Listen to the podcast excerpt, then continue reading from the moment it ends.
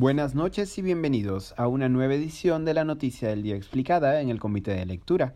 Les saluda Mateus Calderón, curador del Comité de Lectura.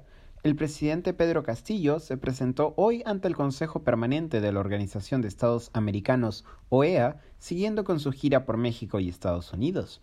La intervención es parte de la primera gira internacional durante la gestión del mandatario peruano, que ya el sábado pasado participó en la sexta cumbre de la Comunidad de Estados Latinoamericanos y Caribeños, CELAC.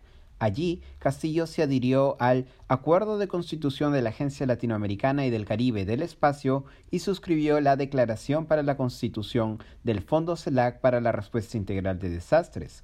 Hoy, además de participar en el Consejo Permanente de la OEA, Castillo también se reunió con representantes de la Cámara de Comercio de Estados Unidos, AmCham, y de la Cámara de Comercio Americana del Perú.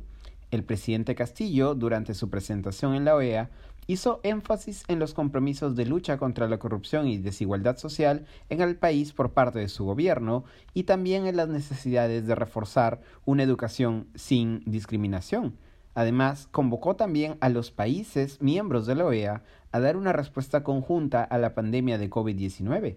Durante su discurso, Castillo volvió a incidir en que, cito, nosotros no somos comunistas, no hemos venido para expropiar a nadie, no venimos a ahuyentar las inversiones. Al contrario, llamamos a los grandes empresarios a que vayan al Perú.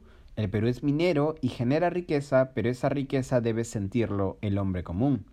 El secretario de la OEA, Luis Almagro, elogió posteriormente el discurso de Castillo, calificándolo de excepcional. Aquí lo estoy citando. Verdaderamente ha aterrizado en los principales temas del hemisferio, la respuesta a COVID-19, la necesidad de resolver las vulnerabilidades en las condiciones de desigualdad que viven nuestros pueblos y obviamente también las referencias al sistema interamericano que las juzgamos extremadamente positivas. Fue un discurso muy bueno de un estadista especial, fue lo que señaló Almagro.